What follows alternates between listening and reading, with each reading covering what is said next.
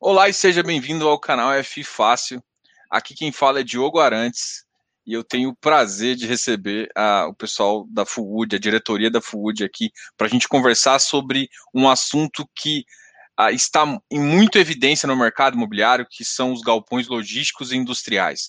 Então a gente vai conversar aqui com uma empresa que é incorporadora desse tipo, além de ser uma especialista uh, muito grande nesse assunto. Então eu tenho o prazer de receber aqui o Fernando o Gilson e a Mariana. E agora eu vou pedir para eles se apresentarem para a gente começar essa conversa legal aí com, que a gente vai ter com eles. Vamos começar pelas, pelas damas, Mariana. Pelas damas, é. Boa noite, sou Mariana, sou engenheira química, trabalho aqui na Food há 10 anos. Uh, trabalho na área financeira, jurídico, com, com apoio aos, é, na parte de contratos e também com relacionamento aos investidores. Fernando? Bom, boa noite, meu nome é Fernando, uh, sou formado em administração de empresas, trabalho na FUD já há oito anos, uh, sou responsável pela, pela área de, de comercialização, uh, eu cuido da, da área de locação, uh, de galpão, dos, dos, dos galpões disponíveis, uh, cuido do relacionamento com os locatários e também da, da administração das propriedades. Boa noite, meu nome é Gilson Chiles. Eu sou, queria, em primeiro lugar, agradecer a oportunidade de estar aqui com você.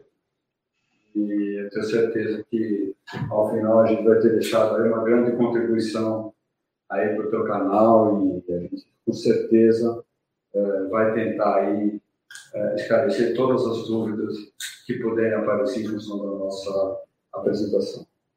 É, eu sou sócio fundador da, da. A gente fundou a Food há 25 anos atrás. Meu nome é Jesus Chiles, sou formado em administração e contabilidade.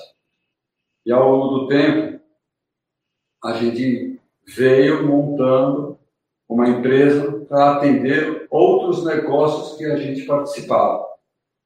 Tinha uma fábrica de embalagem, eu precisava de galpões, eu nunca achava o tipo de galpão que eu precisava. Uh, eu sempre achava a portaria um negócio caro, eu sempre achava a operação de fábrica um negócio caro. Aí nós começamos há 25 anos atrás a montar os primeiros condomínios industriais, uh, na ideia de compartilhar serviços, produtos, custos e a gente teve um sucesso muito grande fazendo isso. Né? E ao longo dos anos a gente veio experimentando vários modelos de negócio.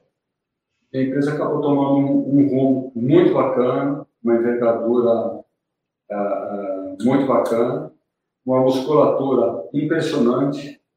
E estamos aqui todos aqui trabalhando muito orgulhosos dos resultados que a gente obteve, não só é, para a gente, com os nossos investidores e para os nossos clientes também. Muito, muito legal isso que você comentou. E, e assim, é, é, engraçado perceber que às vezes uh, essa mente de empreendedor eu acho muito legal, né? Você, tinha, você fazia já um negócio, tinha, uh, viu uma demanda ali que faltava, e aí surge essa empresa aí que, que por exemplo, muita gente do mercado já está conhecendo, através até dos fundos que estão comprando seu produto. Então, eu aqui eu quero agradecer também você e a toda a diretoria da Food por participar desse, desse projeto aqui e também de conversar com a gente. É uma das coisas que, que, que mais se destacou assim é, é, é, complicado trazer uma coisa ruim, eh, olhar para uma coisa ruim, que foi a pandemia e tudo mais, mas a gente teve um aspecto positivo, né? Foi o grande crescimento dos galpões logísticos aí, desse setor, principalmente do galpão logístico voltado ao e-commerce, que foi uma necessidade que as pessoas estavam com dificuldade de mobilidade e a gente tinha que, eh, vocês tinham que entregar mais espaço, né? e, e, e com isso essa demanda cresceu. Né? Aí eu queria que você é, falasse um pouquinho também dessa aceleração durante a, durante a pandemia e, e também como que você uh, vê esse mercado uh, de, de, galpões logísticos e industriais também, até para falar um pouquinho de, de, como foi afetado isso, né, das dificuldades que esse mercado tem, é, tem sofrido e o que vocês têm ajudado nisso para o mercado cada vez ficar maior. Muito bem. Uh, a, gente vem, a gente vem de períodos uh, de uma recessão econômica um pouco grande, até um pouquinho antes do governo Bolsonaro. Uh, isso fez com que boa parte das empresas encolhessem. Você deve se lembrar muito bem que nós chegamos a ter períodos de PIB negativo. Quando tudo isso aconteceu, as empresas encolheram, os espaços encolheram uh, e, por consequência, a oferta de espaço aumentou. Uh, e, por consequência, os preços praticados é, não é que caíram, eles despencaram. No início do governo Bolsonaro, com toda a revisão da política econômica, com esse novo entusiasmo do novo governo, a gente observou que os espaços começaram a, a serem absorvidos de uma forma lentamente, mas constante.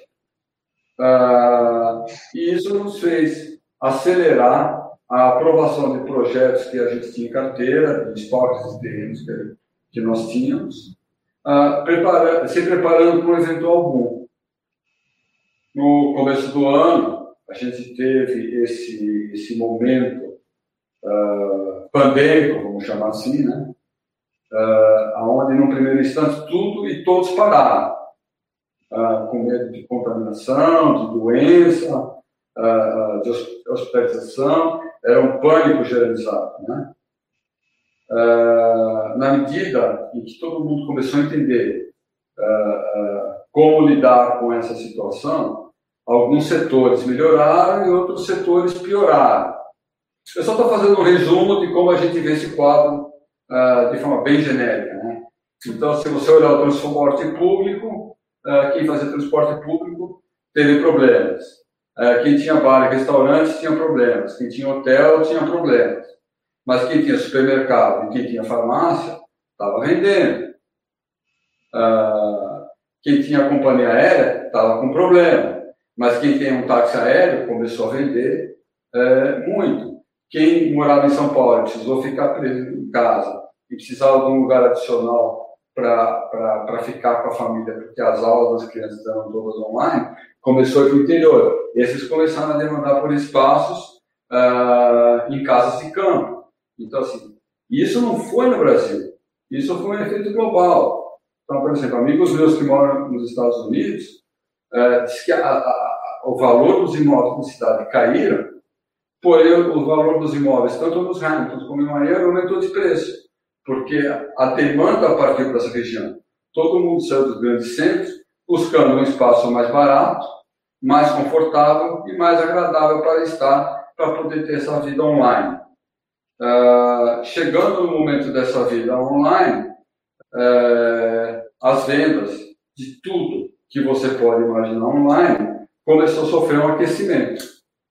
Então, assim, foi a venda de roupa, foi a venda de material esportivo, foi a venda de equipamentos de ginástica, a, a, a, a própria comercialização dos alimentos, a entrega dos restaurantes. Móveis. Móveis. Móveis. Né? E tudo começou a funcionar. isso fez com que quem tinha shopping center começasse a sofrer uma crise, mas, por outro lado, e quem tinha loja, varejo, também estava sofrendo os efeitos da crise, porém eles precisavam de espaços para centralizar essa demanda, fazer um pique e melhorar a distribuição. Então, isso fez com que tudo aquilo que a gente tinha previsto de aumento uh, e crescimento da demanda por espaço se acelerasse num prazo menor.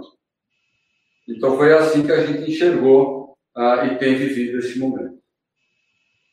A gente estava é. pronto para encarar esse momento. É, é bem legal assim. Aí eu, eu queria só talvez entender uma, uma diferença.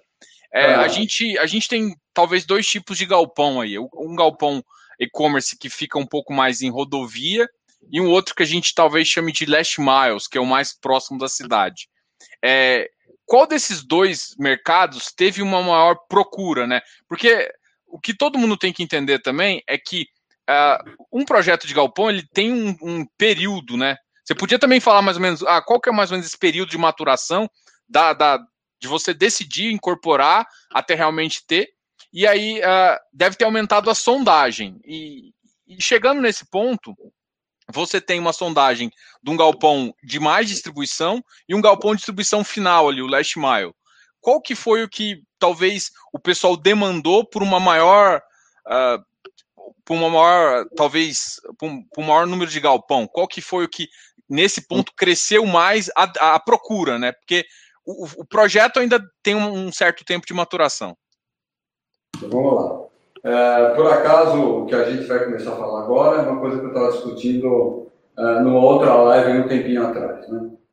É, ninguém sabe ao certo hoje qual é, a, na minha opinião, qual é a melhor definição de mile. Né? Então, o que, que é mile? Aí você fala, poxa, é um galpão que está dentro da cidade para fazer redistribuição de produto. Aí eu te pergunto, eu estou em São Paulo, então, o galpão do Les Maio é em São Paulo. Mas por que, que o meu galpão que eu tenho em Sorocaba não serve para Les? Ele serve para Les porque tem que atender a população da, da própria Sorocaba e regiões ah, em paralelo. Então, ah, ninguém entende direito e consegue definir direito o que é o Les Maio. Que quando você pensa em Les Maio, a gente parte é, para cometer um suave engano de achar, pô, Lesmar é São Paulo, Lesmar é Rio. Mas eu pego uma cidade que tem 500 mil habitantes, tem um milhão de habitantes, e eu tenho um galpão lá, eu não, esse galpão não fica de lado, porque essa cidade também está em efervescência, ela também está demandando, ela também está comprando online. Então, então, o que eu tenho para te dizer é o seguinte: voltando ao começo da sua pergunta, eu não separo ela em, em dois segmentos. Eu separo ela num único segmento. A demanda de galpões aumentou, porque o, o conceito de LSMA é discutível. Porque se eu estou em Jundiaí, eu estou em Sorocaba, eu estou em Estrela, eu estou em Santos, eu estou em Cubatão, ah, ah, não sei mais outra cidade que a gente está, seja lá onde a gente está, ah, Atibaia, ah, essas cidades, elas têm demanda. Então, elas têm last mile lá. Então, na medida em que tem last mile em todo lugar, o last mile não é um conceito para atender para uma cidade. Ele pode tanto atender a grande demanda de outras cidades dentro de um galpão grande, como a pequena demanda da cidade estando na cidade. O que a gente vem notando é que aquilo que a gente imaginava para ah, galpões próximos da cidade, eles estão sendo muito demandados pelas redes de varejo. Então, assim, a gente caminha para uma transformação, ao meu ver, do que é o Mile. Então, Entendi. tudo aquilo que você imaginava entregar está virando um ponto de varejo. É, eu, eu, eu confesso para você que a minha definição antigamente era essa, não precisava nem estar na mesma cidade. Mas eu tinha uma dúvida, eu vou acabar tirando com vocês aqui então, que eu é a seguinte... A, resposta. a conclusão que eu tenho é que ninguém sabe a resposta do que é Last Mile. Mas continua. É, mas eu, eu, tinha, eu tinha uma dúvida que era a seguinte: para mim, era meio que padrão construtivo. Que, por exemplo, o, a, a operação de um galpão normal, o, o, tamanho do caminhão que entra e sai para uma distribuição é, talvez seja maior. Eu imaginava que os, os galpões. É, os galpões de last mile, ele não tinha todo esse preparo para chegar uh, ah, para esses caminhões maiores. Ele tinha porque aí você utilizava aquele caminhão baú menorzinho, assim. Então eu imaginava que fosse essa um pouco a diferença de, da, da, da, preparação que você tem, do nível de, uh, de área que você tem que fazer a curva com o caminhão, essas coisas nesse sentido, assim, que poderia ajudar ou, uh, fazer, uh, ou facilitar o maior número de caminhões, ou o menor número de caminhões de um, de um tamanho maior. Eu achei que tinha meio que é, que diferença entre padrão construtivo. Então, isso é. Eu estou totalmente errado. eu, eu, eu, entendo que não. Eu, te, eu poderia até achar que sim, mas as experiências que a gente tem vivido têm levado a crer que não. Então, você fala assim: olha, uh, talvez um galpão para a sua cidade seja um lugar onde eu possa receber um VUC, né? um veículo único de carga, e fazer distribuições menores. Ok, mas aí chega uma outra empresa que quer fazer um monte de entrega mais rápida, entrega no mesmo dia do e-commerce e enche aquilo de fiorino. E ela faz a adaptação e ela começa a fazer toda a distribuição em cima daquilo. Pronto, derrubou o nosso conceito que é, é, é uma obra específica que ela tem que ser adaptada para isso. Ou seja, o galpão tem que ter, conclusão, o galpão tem que ter um espaço flexível. E ele tem que atender a necessidade do cliente. E é isso que o projeto que a Folha desenvolve faz. Bom, eu, eu gostei dessa resposta, para mim foi, foi espetacular aqui. Uma das coisas, então, que, já que a gente está falando de projeto, é, já é uma, uma outra curiosidade minha, eu acho que de muita gente. Qual que é o período de entre você é, entrar com, com, com projeto, passar na, na AMA, em todos os, os, órgãos ambientais e prefeitura e tudo mais, até você ter um, um galpão totalmente operacional e que você é, consiga o cliente já utilizando, né? Qual que é mais ou menos esse período de maturação entre você decidir a, a obra e, e, e você realmente estar tá com ele pronto? É, a gente teve casos já de conseguir fazer isso em um ano, um ano e meio. Não, um ano, um ano e meio para ter todas as aprovações. E já tivemos casos de 10 anos para ter todas as aprovações. Qu quanto? 10 anos. 10 anos. Quanto maior a área, pior é o licenciamento. Então, por exemplo, você conseguir um licenciamento de uma concessionária de uma rodovia é um negócio muito, muito difícil, muito complexo. É, você conseguir é, o licenciamento no órgão ambiental é, de um estado como São Paulo também não é uma coisa mais simples, não é uma coisa muito simples, porque as demandas são muito grandes. E por mais descentralizada que a CETESB seja, ela tem um, cada vez mais ela tem um nível de exigência maior. Né? Uh, uh, se você tem uma área contaminada e você tem que uh, promover qualquer tipo de descontaminação, a mesma coisa. Se você quer, quiser construir um prédio que tenha um selo de sustentabilidade, você tem que preparar a obra, você tem que estudar os materiais, você tem que montar o databook de tudo aquilo que você vai colocar na obra a, o selo de sustentabilidade nada mais é do, do, que uma documentação de todo o processo para mostrar que você usou é, um ferro reciclado, um aço reciclado e que ele não está contaminado. Que você fez uma terraplenagem e que a terra que o caminhão levou e trouxe não, não, não sujou a cidade. Ah, que a água que você usou não foi servida. Que a fábrica que você derrubou tinha telha de alimento que a telha foi adequadamente descartada. E por aí vai. Então, é você é, é, documentar como foi a utilização e a reutilização desses materiais. É, é. Não, eu ia, eu ia fazer uma pergunta, porque assim, no mercado agora, o mercado uh, financeiro, o mercado de capitais, está tá uma sigla muito famosa, que é ESG, que inclusive entra essa parte de environment, né, que é a parte ambiental. Então, eu acho que as empresas estão cada vez sendo mais ah, cobradas para que, é, que esse, essa, essa política ambiental tem. Então, ah, só para ver se eu entendi também. Então, vocês estão também estão cada vez mais se adaptando e tendo ah, ah maiores preocupações com isso também. É, por exemplo, ah, usar lâmpadas LED para diminuir custo, usar um tipo de iluminação específica para ajudar o ambiente e também ajudar a parte de descarte. Isso, e isso também, tem. Não só o descarte, como também o conforto térmico do ocupante. E conforto térmico significa controle de temperatura de forma mecânica, que não tem que gastar energia, uh, uh, e uma ventilação cruzada, que é uma coisa que se desenvolve ao longo do projeto, que uh, quando você junta com a proteção de telha uh, e essa ventilação, gera um controle térmico da temperatura mais adequado para o ocupante do galpão.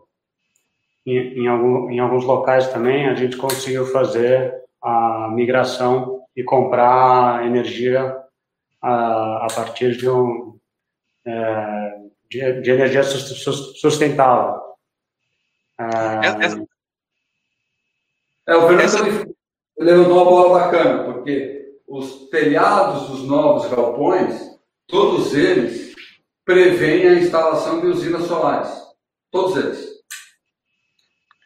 Então, essa demanda por cada vez mais projetos é uma coisa que vocês têm notado dos, dos clientes é, de vocês realmente está preocupado com isso e, e, vocês, ah, quando vocês fazem a incorporação do projeto, já já está disponível essa possibilidade? ela já é essa, essa, essa isso não é uma possibilidade. O novo certo. projeto, já por norma, mas assim, o modelo 2019 já saiu com isso, o 2020 já saiu com melhorias, o 2021 é uma melhoria constante, né? A gente tem um lema aqui que a gente fala, qualidade é um processo sem fim. Ou seja, tanto qualidade quanto sustentabilidade são processos que a gente põe numa dinâmica aqui da empresa e a gente procura melhorar passo a passo, dia a dia, produto a produto, obra a obra. E não só na concepção da obra, mas principalmente na operação do condomínio. Ou seja, se eu não construir um galpão para ser verde, ele não ter o selo sustentável, ele é operado como tal. Então a gente tem a coleta dos materiais, a gente tem é, é, é, é a reciclagem dos materiais, a gente tem a reutilização dos, dos alimentos, a doação de alimentos, enfim, tem toda uma regra. Depois o Fernando vai poder te falar de todos os programas que cada um dos condomínios tem. É uma coisa muito bacana. Pô, bem legal isso. Vamos aproveitar, deixa eu só fazer um parênteses aqui. Tem como vocês uh, puxarem um pouquinho a câmera mais focadas, focada em vocês? Porque eu acho que ele está usando o reflexo. Uh, Deixa a Mariana então agora. Acho que ele está pegando o reflexo um pouquinho e aí. Porque o pessoal tem falado que não está vendo o rosto de vocês, é. Tá melhor? Acho que ficou. É.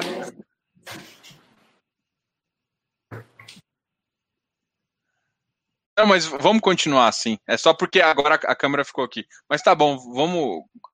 Agora ela ficou. Agora é câmera... ela, ela dá zoom e foca em quem tá falando, se mexendo. Mas eu acho que agora ficou, ficou realmente legal. É, uma das coisas que, que, eu, que eu acho que o pessoal também tá curioso em saber é também a parte de de, uh, do, dos padrões construtivos, talvez, né? A evolução. Hoje em dia, muita gente fala, ah, tem que ter pé direito de 12 metros, e, e às vezes não entende a necessidade, e também é, o pessoal fala bastante também do piso uh, tá, ser adequado para a quantidade de, de quilogramas por, por, por, metro quadrado uh, ah, para poder passar uma uh, forklift, né? uma empilhadeira e tudo mais. É, esses padrões construtivos devem ter evoluído um pouquinho, o pessoal ter pedido alguma coisa. Eu, eu queria que vocês explicassem um pouquinho e ainda uh, falar também do, dos tipos de galpão, né, que o pessoal hoje em dia chama de galpão classe A. Tá, vamos lá. Uh, a gente entende que. Vamos começar pelo, de trás para frente pelo mais fácil. Né? Uh, a gente entende que a melhor coisa que tem é você fazer sempre o, o galpão away. Porque no momento de crise, você sempre tem aquele movimento flight to quality. O cara olha o galpão ruim, vê o preço do galpão ruim, chega no bom e quer o preço do ruim pelo bom. E o, e o, e o galpão ruim fica esperando a vez, entendeu? Então a gente sempre partiu da premissa que a gente quer fazer o tempo Então, a gente não tem uh, uma segunda linha de galpão, a gente sempre tem o galpão de primeira linha. Com relação à, altura e pé direito, isso remete a um pouquinho mais de história. Né? É, de 2005 para cá, é, os galpões começaram a ter 12 metros de pé direito. É, eles vêm numa dinâmica de 7 metros, 8 metros, 10 metros e 12 metros. Aí você vai me falar, mas por que, que o, o, a altura, o pé direito mudou? Isso está diretamente relacionado não a capacidade de você fazer um piso ou de você construir uma estanteria.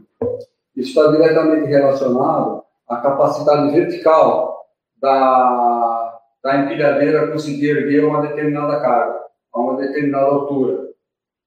Então, na medida em que as empilhadeiras começaram a ficar mais eficientes e conseguiram fazer contrapeso, elas conseguiram começar a levantar mais carga e levantar carga mais alta.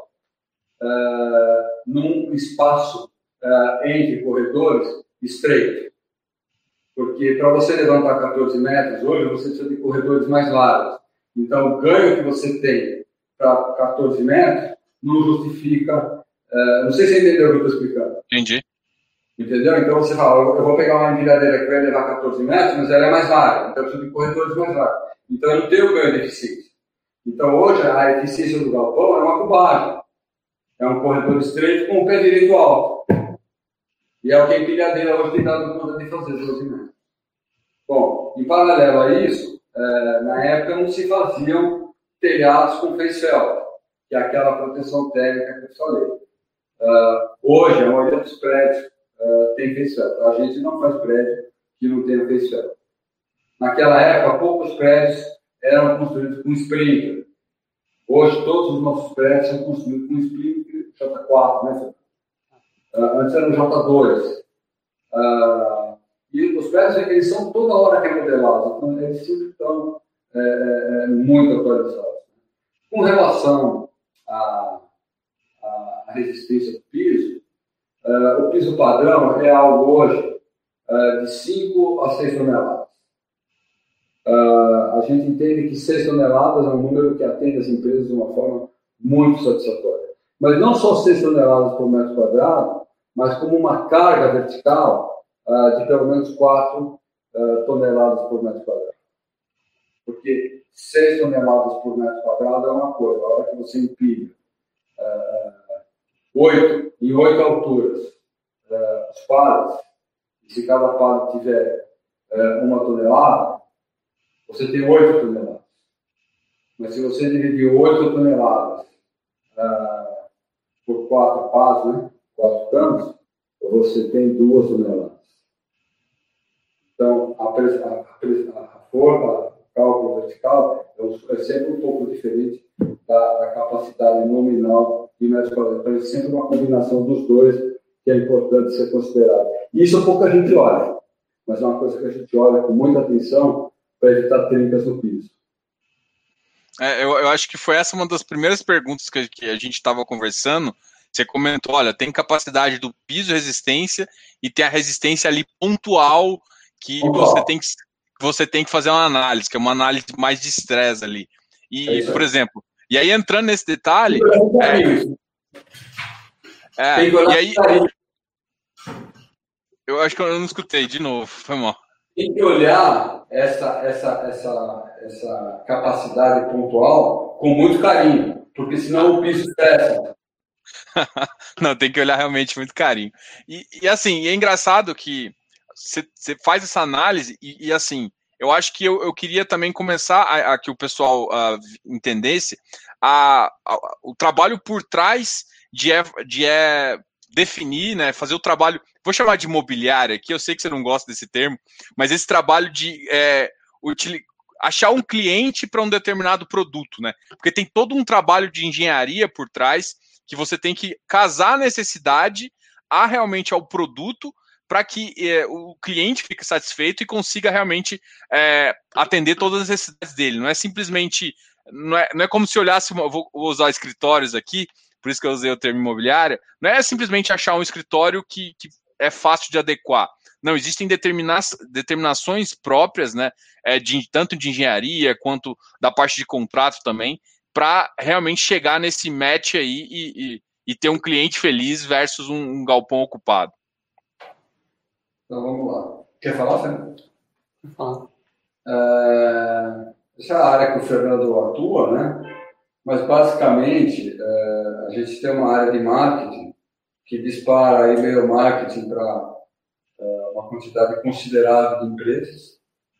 Além disso, é, o processo pelo qual você escolhe enviar esse e-mail marketing, ele é baseado uh, num sistema que a gente tem aqui em casa, que é um, é um CRM, onde a gente cuida de todo o relacionamento com o cliente e com o mercado.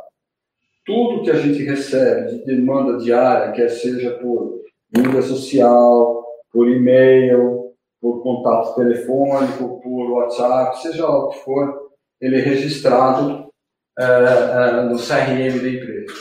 Isso gera uh, um banco de dados absurdo, é um banco de dados muito rico que a gente tem, onde a gente acaba entendendo quem são as empresas, aonde elas estão, aonde elas querem ir, o que elas estão demandando o que elas querem aumentar de espaço, o que elas querem diminuir de espaço.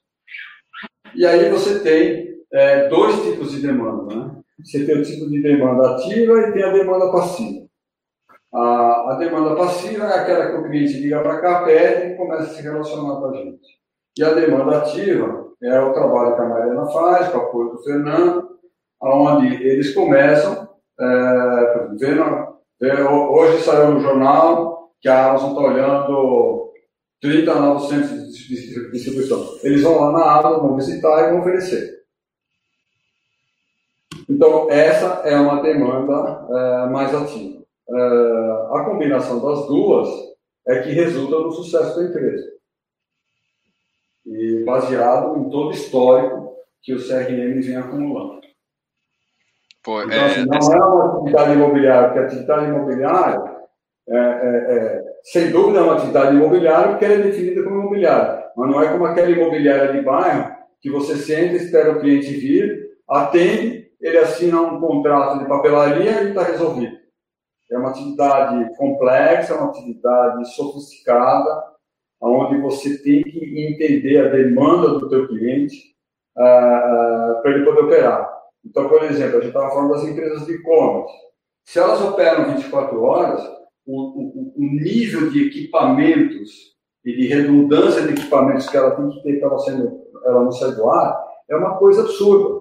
Então, são três, quatro provedores de internet, é, são três, quatro tipos de geradores, são bombas d'água. Então, assim, são instalações que a hora que você olha e olha, é muito simples, mas são instalações complexas. E que na falta de uma coisa, a outra tem que entrar operando imediatamente. E, e, isso, o time que a gente tem aqui tem que saber responder. E a equipe de gestão de cada um dos condomínios tem que dar o conforto para o cliente, que a hora que ele entrar, ele está sendo atendido uh, do mesmo jeito como a gente vendeu para ele. É, graças eu acho... Deus, graças ao trabalho da nossa equipe, isso tem funcionado ah, fantasticamente bem. É, um outro detalhe que eu também queria, uh, que, que talvez entre um pouquinho na área da, que a Mariana também ajuda, que é a parte. Qual que é a dificuldade? Porque eu acho que também a, a, existe uma dificuldade contratual um pouquinho maior também, né? Você é, dá você consegue, pô, achou a demanda, ali o galpão tem as especificações corretas, mas ainda você tem que fazer um ajuste, porque tem toda uma parte de seguros, é, e assim, não é simplesmente assim, é, o grau de complexidade é um pouco maior, né? E aí uh, eu queria explicar um pouquinho para o pessoal qual que é essa, esse nível de dificuldade que a gente tem, uh, uh, um grau mais elevado nesse aspecto também, entendeu? Pode falar assim. É, quando, depois que a gente capta o cliente e parte para acerta todas as condições comerciais, aí a gente vai partir para a minuta contratual. E lá a gente inclui toda a parte de análise ambiental que é feita anualmente para controle do solo, para ter certeza que ninguém está causando nenhuma contaminação. Um, lá a gente, é, a gente que faz também toda a contratação do seguro, então anualmente a gente, a Forwood que faz a concorrência e é, dentro de uma pólice guarda-chuva, então, a gente consegue colocar todos os nossos condomínios dentro de um único seguro, o que reduz muito o valor do seguro do que se você fosse fazer um seguro só para cada empreendimento separado. Uh, tem a parte das garantias contratuais. O que mais? Controle do, do AVCB. AVCB também, o Fernando do, faz isso nitidamente. É, controle, portaria, segurança. É, explica um, explica um pouco desse controle aí, que é justamente é, para o pessoal entender um pouquinho da dinâmica uh, do galpão. O Fernando faz uma reunião semanal com o diretor dos condomínios e ele enfrenta aí todas as dificuldades, coisas que você nem imagina, mas Bom, dia, pode falar, Fernando. Na verdade, o dia a dia é bem complexo. É, a gente cuida desde a da concorrência de segurança, limpeza, jardinagem, manutenção. Ah, a gente procura soluções ah, para tornar a operação com custo competitivo que, que torne atrativo para os nossos locatários, para os nossos clientes. Ah, a gente cuida do. acompanha o, o, o trabalho do, dos restaurantes é, que tem dentro dos condomínios, é, tem o atendimento aos nossos locatários que frequentemente tem alguma solicitação, alguma adequação que precisa fazer para tornar a operação mais eficiente. Manutenção. Manutenção, manutenções, desde a área, área comum até dentro de um, de um galpão que um locatário, um locatário precisa uh, fazer algum reparo, ele, ele traz isso para a FUUD, para ver qual é a melhor solução uh, e como, como é que a gente consegue Deixa eu fazer uma pergunta em relação a isso, talvez uma curiosidade. Vamos supor que ele surge uma demanda para ele, né? Uma demanda, às vezes, ele vê uma área, alguma coisa assim. E aí, como que funciona basicamente isso? Eles, ele, eles dão a sugestão em vocês que fazem o projeto, ou eles vêm mais ou menos com uma ideia de projeto também? Qual que é, qual que é essa interação entre a tipo melhorias dentro da planta, né? Porque muito provavelmente as necessidades deles tem uma melhora contínua, ele vai aumentando ou diminuindo e sempre tem essa melhoria. Então, quem, quem que apresenta essas, é, finaliza esse projeto, quem que não faz o projeto, como que é tratado essa, essa parte? Ah. Bom, uh, acho que são, acontecem os dois casos. É, algumas demandas é, são trazidas pelo, pelos locatários, uh, através de alguma solicitação que, tu, é, que possa ser uma necessidade deles. Uh, e a gente também traz uh, soluções uh, que para trazer um benefício ou tornar uma operação mais atrativa para eles, né? Então você faz uma parte mais ativa, você olha, vê que tem uma, uma melhoria ali que você viu em algum momento e aí você aplica, por exemplo, para outros condomínios, é mais ou menos isso. É, quando possível a gente a gente leva para todos os condomínios, né? Mas às vezes é, é acaba acontecendo de ser um, um pontual alguma solicitação, alguma adequação. É, acho que depende do condomínio, do tamanho, do, do, dos galpões, do, do, tipo de operação, é, que a gente tem nesses condomínios. Não, legal. É, eu acho que teve, eu vou, vou, começar a perguntar também em relação a um termo que eu estou muito curioso, né? Que é tipo o galpão especulativo, né? A gente até conversou que é, que é muito simples a explicação, mas eu acho que, que hoje em dia o pessoal ah, tem escutado muito isso, que os fundos hoje em dia, os fundos imobiliários, eu quero entrar um pouco na, já no mercado de capitais, tem, é, tem colocado ou tentado colocar é, parte de, desse, desses, desse tipo de ativo no portfólio. O que, que seria esse galpão especulativo? Uh, o galpão especulativo é aquele que inicialmente nasce uh, para ser um genérico. Ele pode atender clientes de qualquer setor. Então você põe nele a maior flexibilidade possível. Então você põe o, eu acho que vou sentar um pouco mais para frente para ficar mais perto da câmera, que eu acho que está ficando é, longe. Então você acaba pondo ah, aí todo tipo de é, melhoria que você imagina. Então você acaba pondo um pé direito mais alto, você acaba pondo docas cruzadas, é, você acaba pondo estacionamento para carros elétricos, você acaba colocando local de, de abastecimento de pilhadeiras elétricas. Uh, você aumenta o número de vagas de estacionamento de caminhão. Uh, flexibilidade. O que? A flexibilidade de modulação. Acessibilidade, né? Então você vai, vai, vai recheando ele uh, para ser o mais genérico possível e funcionar da melhor forma possível. Ah, entendi. Então, realmente, mas em termos. É, é tão vantagem. Talvez essa não seja essa pergunta certa. Mas é, como é que é? Por que fazer esse tipo de projeto? Qual que é a vantagem desse versus um, um BTS, talvez? Qual que é? Porque um é você já constrói com uma determinada vantagem. Isso seria realmente. Você tem vantagem, às vezes, do, do, de contratos, alguma coisa assim? A gente, numa outra discussão que estava tendo com você ontem, ah, você me perguntou se a maioria dos contratos eram típicos ou atípicos, né? Foi. E eu, eu só agora, então, voltando, eu vou dizer para você que a maioria dos contratos são contratos como se fossem especulativos, a maioria. Mesmo os contratos que um dia foram atípicos. Por que isso? Porque os contratos atípicos, de 5 anos, 10 anos, 15 anos, eles vencem. E quando eles vencem, eles deixam de ser atípicos e passam a ser típicos. E quando eles vencem, muitas das empresas não continuam local e outras vêm a esse local. Então, hoje, a maioria dos contratos que estão no mercado são contratos típicos.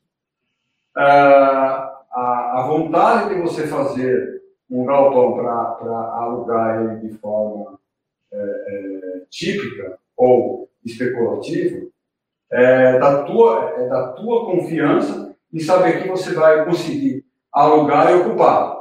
Eu vou fazer uma analogia. Se você construir. Não sei se você não está em São Paulo, né? Mas é, imagina construir um prédio aqui em São Paulo, na Avenida Faria Lima com a Juscelino.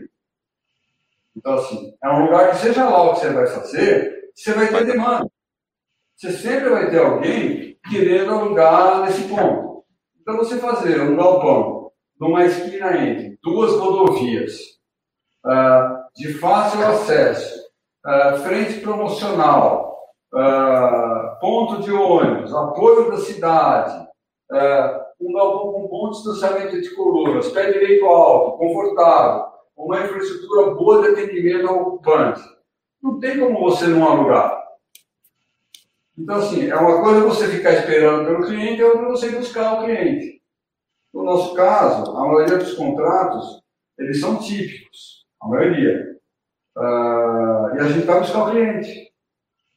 E a gente constrói relações de muito tempo. Olha, é, sem, sem citar nome, mas a gente tem contratos típicos aqui na empresa, sem exagerar, que estão completando 18 anos. Acho que um outro ponto interessante é que a, a, o Brasil cresce numa velocidade é, que fica também difícil das empresas se planejarem. Então, Muitas vezes a, as, as, empresas crescem numa, numa velocidade é, acima do esperado e elas demandam por, por, por mais áreas. Então, elas acabam a, procurando é, ou, a, ou locais que, ela, que elas possam fazer expansão, né? ou até outras regiões para fazer o crescimento. Então, esse, especu... Pode falar. Eu, eu, quero falar uma coisa para você. Uh, imagina o seguinte: a gente estava há pouco tempo falando é, é, do nosso CRM. Não sei se você lembra. Sim. Né? E aí você me pergunta do especulativo. A própria estrutura de conhecimento de dados que o CRM nos traz nos dá a segurança necessária para construir galpões especulativos e direcionar para certos clientes em determinados mercados. E isso se traduz em resultado e o êxito da empresa. Eu acho que isso responde bastante. Então, assim, a grande questão é que o CRM é o que, que guia vocês. Então, assim, você já sabe como é que está o mercado, você consegue ver as, as micro demandas e as demandas macro e, a, a, e fazer produto mais ou menos é, direcionado. Ó, bom negócio esse. Aí eu vou aproveitar já, já que a gente está falando é, exatamente das áreas, o pessoal aqui tem uma pergunta aqui do Daniel falando assim: dizem, dizem por aí que Extrema já está acabando as áreas. Cajamar também. Qual que é o próximo município a se expandir em termos de logística, a, talvez do interior de São Paulo ali, e quais são as demandas por regiões. Eu não sei se isso também fica tão fácil vocês falarem, porque se for uma área que vocês estão olhando agora, eu sei que não deve ser tão fácil falar, não, eu estou querendo olhar aquela ali, mas de forma genérica, como é que o mercado tem se comportado em procura de áreas aí, em São Paulo ah, ou em algumas outras regiões? Ah, vou responder de forma bem objetiva. Uh, O que acaba acontecendo é que as áreas em cidades como Extrema e Cajamar, uh, como muito bem observado pelo Daniel, acabam se exaurindo. Como consequência, essas áreas acabam ficando cada vez mais caras. Uh, demora um tempo para acabar, uh, mas também tem um movimento que eu chamo de dança das cadeiras, né? Empresa que chega, empresa que sai, empresa que nasce, empresa que morre. Então, assim, eu nunca vi numa cidade faltou área para receber uma empresa nesses 25, 26 anos de empresa que a gente tem. Mas há uma possibilidade, né? É, é, é, tentando dar uma resposta de uma forma bem genérica para o Daniel, eu vou dizer para ele o seguinte: tudo que for no eixo da Bandeirantes da Anguera, é, a chance de êxito é muito grande. São rodovias é, muito bem servidas, todas as cidades que estão ao redor é, são muito bem habitadas, povoadas, com políticas ótimas. tudo que tiver ao, ao redor de extrema também é muito bom. Guarulhos é fantástico. Uh, qual foi mais? Ah, Isso a gente está falando uh, no estado de São Paulo, desvio, borderline com, com, com, Minas Gerais, né? Então, assim, obviamente tem uh, outras regiões tão boas quanto outros estados. É, e aí é tipo a região ali de São Paulo um pouco para baixo da Castelo ali que, que levaria para o sul do, do país ali. É, é uma região também que vai começar a aumentar a procura, não tem? Os galpões do sul já comportam essa região?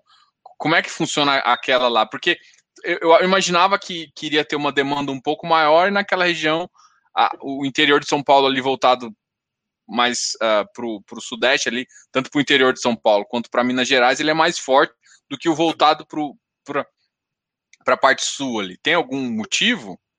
Não, a, a, é como eu te falei, né? Tudo que é ligado a Bandeirantes e Anguera, é, pelo tipo de estrutura de cidade que está ao redor, é, é, é muito privilegiado. É, as cidades que estão no eixo da Castelo Branco é, são todas muito boas, né? Mas assim, a, a, que mais aparece é Sorocaba. Mas por incrível que pareça, é a que tem menor demanda. Não é verdade? Sim. mas assim, eu vou dizer para você que hoje uh, até o quilômetro 60 da Castelo, a chance de desenvolvimento que deve acontecer é, é muito grande. Nós, inclusive, estamos fazendo com a, com a 20 uh, ah, um condomínio lá, em breve a gente vai lançar. Então, um condomínio de é. 60 metros quadrados, no quilômetro 57, aqui vai começar. Bom, é, entrando já nesse assunto, que eu acho que é um assunto também que, que eu ah. queria conversar, é justamente isso. Uh, a demanda começou a ficar grande, e talvez essa é a minha confusão do típico atípico, porque o, mercado, uh, tanto o mercado de capitais voltado para o mercado logístico cresceu. A gente começou a ter de um fundo antigamente, agora a gente tem mais de 10, assim, um monte de fundo começaram a surgir, e a característica desses fundos nascem com contratos atípicos. É por isso a minha, talvez a minha estranheza, mas faz muito sentido. O mercado é muito maior que só esse mercado uh, de fundos imobiliários. Mas aí a gente, uh, um dos motivos também de eu conhecer a Fullwood e começar a ir atrás do trabalho de vocês foi justamente pela essa, essa parceria que vocês têm com a, com a 20, né? Que uh, faz, faz utiliza muito do, do trabalho de vocês uh, para fazer isso. Então tem, eles têm vários fundos é, dentro do uh, em vários fundos que eles que vocês fizeram que está dentro do, do, do VILG 11 e também tem um fundo da RBRL, né? Que é o, o de Extrema Bloco 2, né? O Extrema Park 2, se eu, se eu não estou enganado. FW5. Agora, o FW5, exato.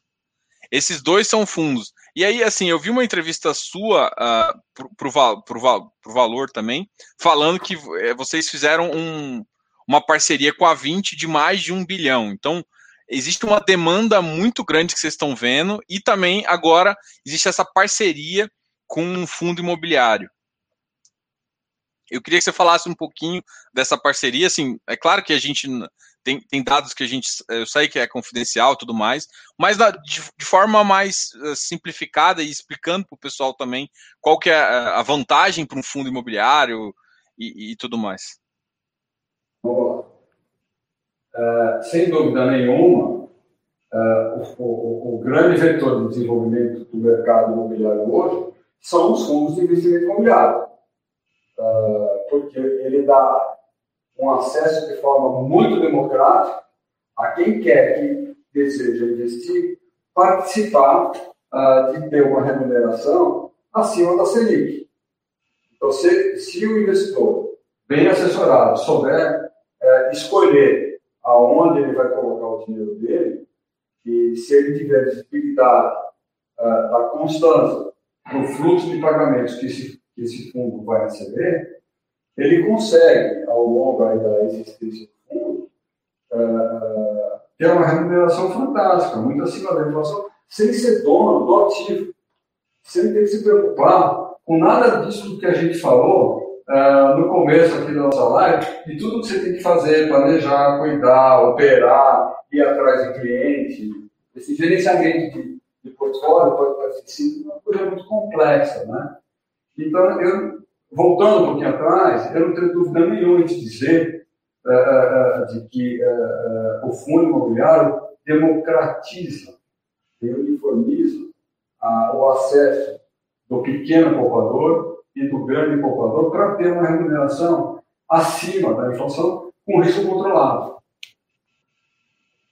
Então, nessa linha, a gente tem uma carteira de terrenos, a gente vem discutindo sobre essa carteira de terrenos nos últimos 10 anos com o pessoal da VID, diferentes tipos de operação que a gente veio conversando para estruturar, a gente veio aumentando aí o nosso estoque de terrenos, até que um dia, em função dessas vendas pontuais, de uma interação grande que a gente foi tendo com eles, eles falaram, vamos fazer isso. Mas já estava natural, foi acontecendo.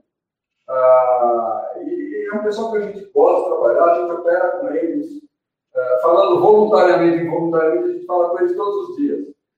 E é uma parceria muito bacana, é, um, é gostoso de se relacionar com eles.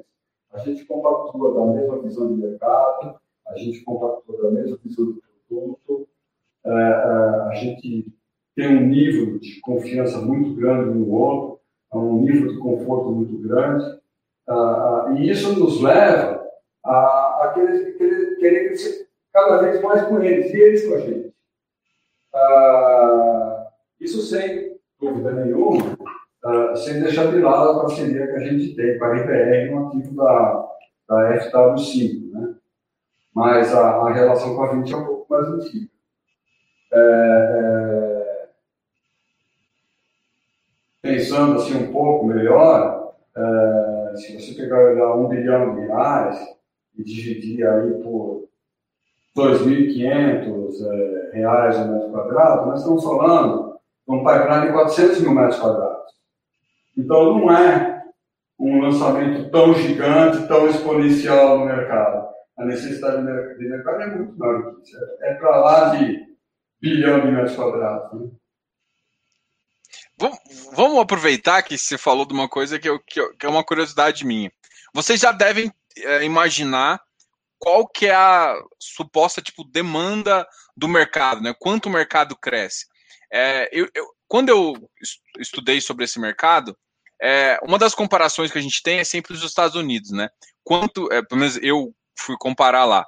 É, quanto que as cidades lá, as, as, as cidades, as major cities, é, as principais cidades lá tinham de galpões próximos e, e é, quantos metros quadrados tinham, versus, por exemplo, quando tinha uma cidade, uma das capitais brasileiras, versus consumo.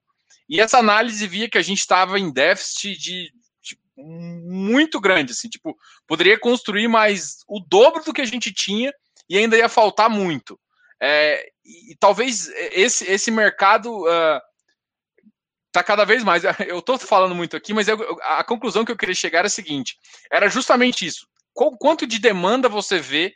É, e é, é possível comparar com a demanda brasileira com do que, o que a gente pode esperar do mercado do mercado americano? Essa, essa comparação fica certa no seu ponto de vista também? São duas vista, perguntas em uma. Do meu ponto de vista, não. Mas talvez sim. Assim, o que, que, eu quero, que, que, eu quero, que, que eu quero te dizer com isso, né? É que quando você olha o tamanho do mercado americano, eu sempre falo para todo mundo aqui no escritório que assim, a, a, a, atividade, a essência da atividade do pessoal de logística é intimamente ligada ao PIB. O quanto que é o produto interno bruto de cada um dos países. Então, a hora que você olha é, o PIB americano e o PIB do Brasil, ele é muito maior. Ele é muito maior. Então, obviamente, é, se os Estados Unidos têm duas vezes mais a população do Brasil, tem dez vezes mais galpões em metros quadrados que o Brasil, obviamente nós não temos espaço para crescer mais dez vezes, mas talvez mais quatro vezes sim. Por isso que eu falei sim e não. Então você fala, então os Estados Unidos têm dez vezes mais galpão que o Brasil, então nós podemos crescer dez vezes. Não. A atividade industrial e o PIB dos Estados Unidos é maior, a maior economia do mundo. Ah, se você ponderar isso e trouxer o nosso patamar um pouco mais para baixo, você vai ver que a gente tem espaço para crescer mais três, quatro vezes, com muito conforto. Agora, ah, a gente também tem que olhar que os produtos evoluem, a necessidade muda. Então, ah, há 20 anos atrás, um galpão grande tinha 10 metros de pé direito e de 10 a 15 mil metros quadrados de área construída. Hoje, o menor, cada, cada galpão que a gente faz está sendo um maior que o outro. Agora, esse próximo que vai fazer vai ter 100 mil metros quadrados. Então, assim, os números estão mudando, o tipo de produtos estão mudando. É, então assim, se eu só ver se eu entendi, a, como a eficiência do produto muda, então essa, essa comparação também ela não é tão linear igual eu estou querendo fazer aqui. Então, como a eficiência vai melhorando, talvez eu não vou precisar de tantos metros quadrados igual eu precisaria antigamente. É mais ou menos isso mesmo. É o que eu te falei, né? É, de 15 anos para cá, o conceito mudou de metro quadrado para cubagem. Você não aluga metro quadrado, você aluga metro cúbico. A gente fala metro quadrado, mas o operador de logística que conhece a matéria, ele chega no galpão e está olhando a cubagem. Ele quer ver quanto ele consegue colocar lá. E quanto maior e, e cada vez mais, uh, a gente procura construir galpões acima de 90% de taxa de eficiência. O que, que quer dizer 90% de taxa de eficiência? Se você pegar o ABL total, a área bruta local total de 5%, pelo menos 90% ele utiliza, ele pode utilizar esse espaço para estocagem. E 10% são outras áreas. E essas outras áreas seriam área de. É, é, de, de... Apoio caminhoneiro, ambulatório, restaurante, auditório, portaria, caixa d'água, é, marquise, mezanino. Uma, uma eficiência de 90%? 30%. Bom esse trem, hein? Pô, 90% é um número. Eu não, eu não esperava, assim. Eu, não, eu, imaginava que a eficiência fosse abaixo de 85%, para te falar a verdade, entre 80% e 85%. Cada vez mais a gente está procurando passar dos 90%. O, o, o último projeto está com 93%, né? 93%. O próximo projeto já vai ter 93% da eficiência. Quase estou falando assim, me, me fala a mágica desse negócio aí. Bom, é, é, assim, uma, uma comparação que, que eu ia fazer também é. Talvez é uma curiosidade. Eu não sei se você conhece o mercado de galpões na, na Argentina, mas eu, eu já, já, já escutei também falando que o mercado de lá é um pouco mais desenvolvido que aqui. Você, talvez essa é um pouco de curiosidade, tá? Você sabe por que, que o mercado de lá, o mercado aqui ainda está travado? É órgão, é, é alguma dificuldade que a gente tem ambiental, em passar projeto. Eu sei que é complicado falar disso, porque cada prefeitura é, é de um jeito e tudo mais. A gente tem mais dificuldade burocrática. Essa seria a minha, minha grande pergunta, sabe? Eu tenho mais dificuldade burocrática aqui no Brasil que a gente enfrenta, por exemplo, o nosso vizinho mais pobre ali, a Argentina? Eu, eu, eu não conheço quais são as exigências para se construir fora do Brasil. Algumas, algumas a gente sabe, uh, e outras a gente desconfia, mas assim, eu não sou um expert uh, uh, em entender um pouquinho, de entender ao fundo o que seria uma exigência na Argentina. Mas assim, das vezes que eu estive lá e tudo que eu observei, honestamente, eu acho que eu não dou um pau nesses caras, viu? Bom saber. O que, o, que eu, o que me assustou foi quando você, por exemplo, comentou, acho que no começo da nossa conversa, que tinha projeto que demorava uh, 10 anos uh, de, na parte de licencia, licenciamento. Eu, eu achei assim, é, por exemplo, imagino que para você que é empreendedor, que está querendo buscar 10 anos, é um, é, um, é um baita de um problema, né? Não, de repente é uma baita de uma solução, né?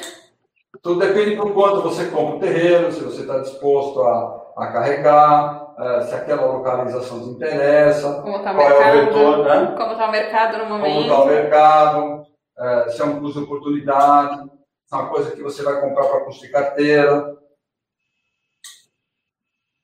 Entendi. Então, pelo visto, então, alguns foram até bons, né? Porque chegar no mercado agora com terreno Sim. deve ter sido uma boa, né?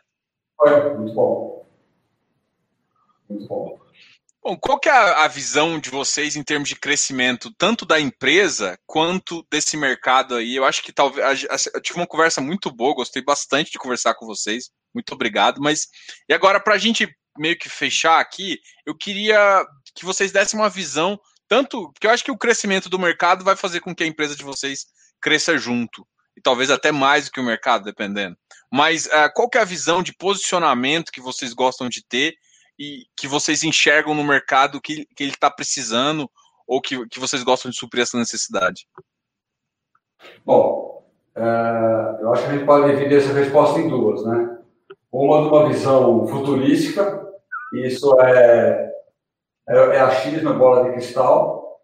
Então, eu acho que isso pode ser motivo para outra live, a gente falar sobre as tendências, como os projetos devem se transformar, como deve ser calculada a, a, a cubagem daqui para frente, a, qual é o pé direito, se deve ter iluminação ou não, se vão ser mega galpões ou não. Então, assim, isso é uma visão futurística minha, né?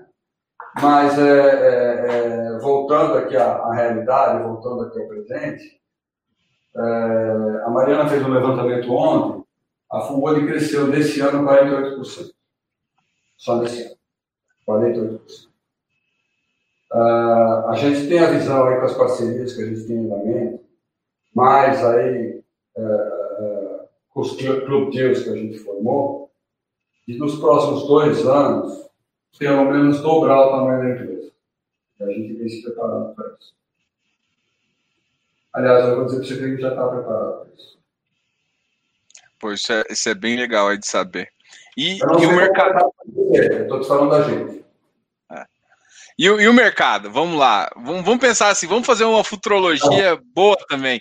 Pensando, ah. por exemplo, em Selic baixa, em... porque eu acho que uma Selic estruturalmente baixa, que eu acho que todo mundo quer, ajuda o capital. Uh, só faz sentido ter um capital uh, no mercado real graças a essa Selic tão baixa. Então a gente pensa que isso vai perdurar aí por muito tempo e a gente é, fazendo isso.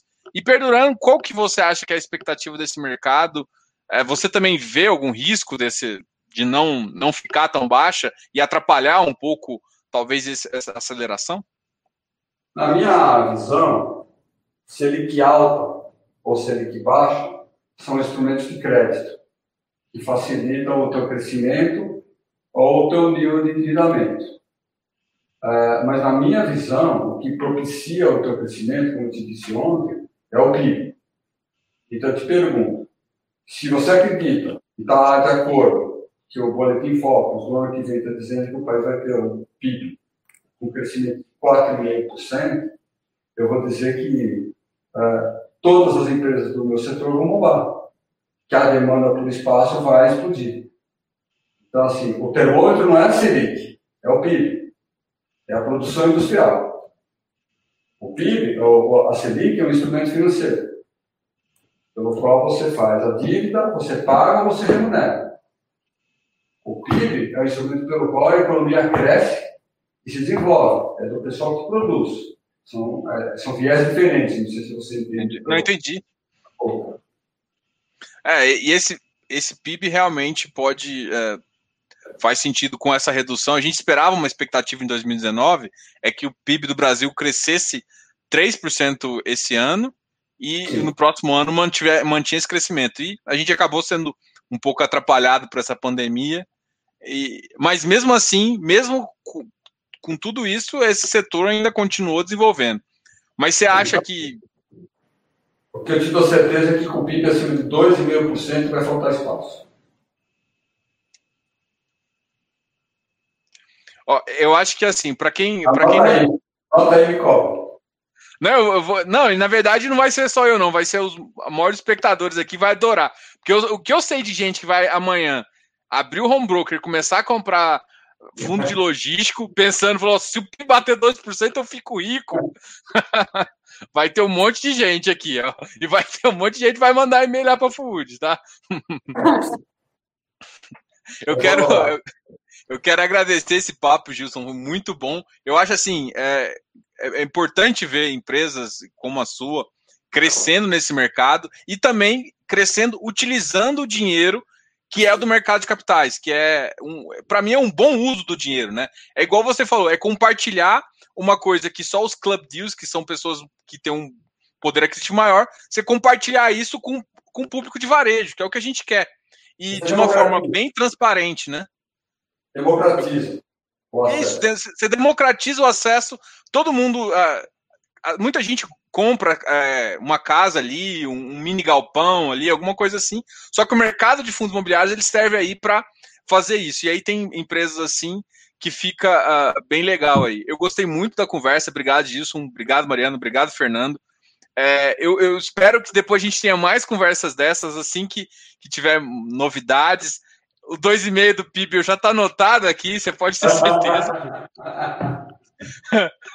Mas obrigado, obrigado, Gilson, obrigado vocês aí. Um eu queria, eu... Esquece um pouco a Selic e olha mais o PIB. Eu vou olhar agora, agora acabou. Galpão, eu vou olhar só o PIB e esqueceu. Eu queria só deixar a palavra com vocês, falar um pouquinho o Fernando, falar a Mariana e falar você para finalizar aqui a, a, nossa conversa, que foi muito legal. Tá queria que vocês falassem um pouquinho, falem aí. O Fernando ficou, o Fernando ficou muito tímido nessa, nessa conversa nossa aqui. Pode falar, Fernando. Não, obrigado, obrigado pelo convite, pela oportunidade de participar. É, acho que a Food vem fazendo um, um belo trabalho. É, acho que a, esse setor vai continuar crescendo. A gente acredita bastante. É, temos feito um bom trabalho aí com, com a 20, é, e aí no, no mercado. É, acho que o resultado foi essa nova parceria que a gente fez com a, com a 20. E as expectativas são, são boas. É, acho que tem muito, muita coisa boa para vir aí nos próximos anos. Bom, legal. Mariana, vamos. Ah, queria agradecer, foi muito legal poder mostrar um pouquinho do nosso trabalho aqui de todo dia. Uh, a gente está trabalhando bastante, desde o, principalmente desde o início da pandemia. Estamos trabalhando agora muito forte num pipeline para enfrentar esse crescimento todo aí que o Gilson colocou para vocês. Obrigado, obrigado, Gilson. Valeu pela, pela conversa aí de novo. A Mariana e a Fernanda, eu, a gente já tinha feito uma reunião antes conversando sobre, e eu quero agradecer, a gente conversou, aí ontem eu conversei com o Gilson e, e foi essa conversa aqui. É, essa aqui foi a extensão da nossa conversa, onde eu aprendi bastante e fiquei muito mais empolgado com esse mercado aqui. E eu tô lá esperando meus dois e meio ali, agora eu já tô marcando aqui, ó. Obrigado, pessoal. Faz, faz verificações de rota com a gente. Olha, vou, agora que tem contato, eu vou conversar demais com vocês agora. Obrigado, pessoal. As revisões de pipeline aqui diariamente, as revisões de projeto semanalmente, e a gente espera em breve aí poder mostrar para o mercado grandes e maravilhosas novidades. Show de bola, eu espero. E aí, sempre que quiser contar com alguém, contar para mostrar alguma coisa, pode deixar que eu vou, eu republico você, a gente conversa mais e precisar de um canal para conversar. Só lembrando uma coisa, pessoal, dá um like aqui no vídeo, se inscreva aqui no canal. A Food tem um canal no YouTube, né? Se eu não me Eu até deixei aqui embaixo na descrição o canal do YouTube, seu canal do Instagram. Vocês deixam alguns vídeos do, dos projetos que vocês têm feitos nesse canal. Não sei se vocês divulgam muito ele, mas eu tô divulgando. Acho que é mais do Instagram, né? A gente está trabalhando mais com Instagram, Facebook. Mas a gente LinkedIn. de novo no. Mas vamos. Postar um amanhã já. Não, beleza, eu já. já, já- Amanhã já vai, vamos ter novidades. Amanhã vai ter um vídeo novo para pôr no YouTube, né? Com certeza. Tem um projeto Legal. novo. Estará lá amanhã, pode acessar. valeu. Até mais, pessoal, e obrigado.